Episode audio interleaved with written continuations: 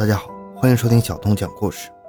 在一九九四年七月十三日凌晨两点，美国华盛顿州贝尔维尤市，一名叫伯恩斯的年轻男子拨打了九幺幺电话，他的声音听起来非常的惊慌：“你们快派人来，我朋友一家人好像被人打死了。”赶到现场的警方看见的是血腥的一幕：一名中年女子面朝下的趴在地下室里，她的头部被猛击多次。身下的地面已经被鲜血浸透了。另外一名男子的尸体在楼上的卧室里被发现，他同样是被一种棍状的物体猛击头部，凶手几乎将他的面部完全捣烂了，他的牙齿和大脑组织甚至飞溅到了天花板上。凶手作案的手法凶残的令人发指。在另一间卧室的门口，警方发现了一名还有生命迹象的年轻女子，她同样被棍棒殴打多次。双臂有多处骨折，应该是他试图抵抗凶手攻击而形成的。而他的面部同样遭到重击，已经神志不清，只能发出微弱的呻吟声。这名女子在送入医院五个小时之后死亡，也就是说，这起血案失去了唯一的一个目击证人。欢迎收听由小东播讲的《完美的杀人剧本灭门案》，因一次性行为全盘败露。回到现场。寻找真相。小东讲故事系列专辑由喜马拉雅独家播出。警方很快确认了被害人的身份，他们是劳福伊一家。父亲塔里克是一名出色的建筑师，母亲苏丹娜曾经是一名营养学博士。年轻的被害人是他们的女儿巴斯玛，她被诊断患有低功能自闭症。在被害时，她尽管有二十岁。但是智商不到五岁，而且没有语言能力，这并不是一起完全的灭门案，因为这个家庭还有一个唯一的幸存者，十八岁的小儿子阿提夫，他在案发当天跟好朋友伯恩斯一起开车去西雅图玩到深夜，刚刚回家就发现了惨案。另一名受害者患有自闭症的大女儿，警方后来表示，她即使在袭击中幸存，估计也不会给出任何有效的证词。警方封锁了现场进行搜证。但是没过多久，他们就发现，这起案件并不像是普通的入室抢劫杀人案。最明显的是，家里基本没有丢什么东西。经过仔细的核对和清理之后，唯一被拿走的是儿子阿提夫的一个 CD 机和一台旧的摄像机。凶手如此凶残地打死了三个人，费了这么老大劲儿，最后就为了这么点破玩意儿，真是很难想通啊。而现场给人的感觉就像是刻意的布置过一样，所有的抽屉都被拉开，但是没有翻动的痕迹。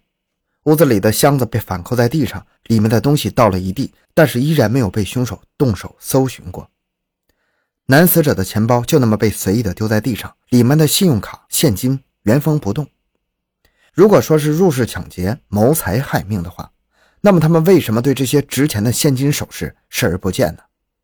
还有一个很大的疑点。那就是这栋房子的门窗都没有被外力破坏的痕迹，这几乎已经从根本上否定了外来者作案的可能性。这家人几个月前刚刚从加拿大的温哥华迁往美国，在当地基本上没有什么深交的朋友，工作上也跟人没有结过怨，仇杀的可能性也似乎不大。警察无可避免地把视线放到了小儿子阿提夫和他的好朋友伯恩斯身上，这两个人是高中同学，绝对的死党。伯恩斯听说好朋友大学放了假，专门从加拿大赶过来看他。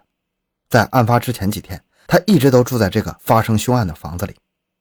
案发的当天晚上，两个好朋友开车到距离只有二十多公里的西雅图市区。他们先是在一家牛扒屋满满的享用了一顿晚餐，饭后两个人在西雅图市中心的一间电影院赶了九点五十分的那场《狮子王》。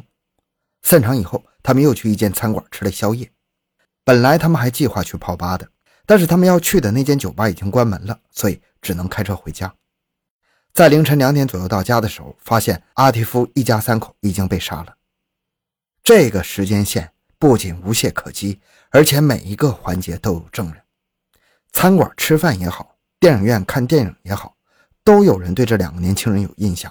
不仅有人证，他们还有很多物证，比如停车场里的收费单据、电影的票根、吃饭时信用卡的使用数据。警察后来走访了阿迪夫一家的邻居，左右两家人都指出，在案发的当天晚上，他们在十点到十点半之间，曾经听到那间房子里有异常的响动，好像是有人用什么东西在击打枕头的那种闷闷的砰砰声。但是他们没听到惨叫，也没听到任何人的呼喊求救。之后，法医也证实了两名成年死者的死亡时间应该是在当晚的九点到十一点之间，而在这个时间段，阿提夫跟他的好朋友应该是正在电影院里看电影。警察发现，如同案发现场好像被人专门的布置过一样，这两人的人证物证有很多人为刻意的痕迹。所有的发票和票根都整整齐齐的收拾在一起，一丝不苟，好像这两个年轻人专门准备好要给警察看一样。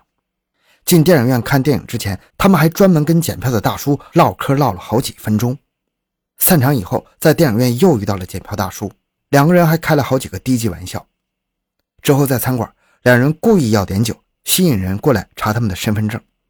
伯恩斯不仅跟女招待调情。而且还点了一份六块钱的薯条，但是两个人还留下了九块钱的小费。纵观整个晚上，两个人似乎都非常刻意的让别人对他们有印象，但是这么做究竟是为了什么呢？而且，两个人在案发后的举动也非常令人生疑呀。阿提夫的供词中称，他上楼之后看见姐姐倒在门口，他的手脚还在微弱的抖动，嘴里发出很轻微的呻吟声。但是他却没有上前去查看。两个人在发现尸体、打电话报警、警察到来的这十几分钟里，没有一个人上去检查过死者和伤者。他们身上的衣服非常的干净，找不到一丝的血迹，这一点在证明自己不是凶手上很加分。但是问题来了，那倒在血泊中的是自己的亲人呢？你远远的看了一眼就觉得他已经死了，赶紧找警察，连自己的手和衣服都怕弄脏吗？这于情于理都说不通，而且在警察到来的第一时间，他们就清楚的告诉警察，有人破门而入，杀死了一家三口，而且偷走了 CD 机和摄像机。但是门窗上并没有两个人的指纹，那他们怎么知道是抢劫杀人案呢？而且他们又是如何从那翻得乱七八糟的家里准确地发现丢了两样小小的东西呢？由于犯罪现场太过血腥残忍。在案发之后，警方把两个人暂时安排在不远的一处汽车旅馆里。案发之后的第三天，阿提夫的叔叔从多伦多赶来收尸，但是在汽车旅馆却看不见两个人的踪影。等到那天深夜，他才看到两个人溜达回来。他们说他们又去看了一场电影。尽管有如此多的疑点，警方却找不到有力的物证来逮捕这两个人。这两个人之前就一直住在案发的房子里。所以他们的毛发和 DNA 到处都是，没法认定他们跟凶案有关，也不能把他们定性为凶手。他们的身上非常干净，没有死者的血迹和 DNA，而且两人还有非常强有力的不在场证明。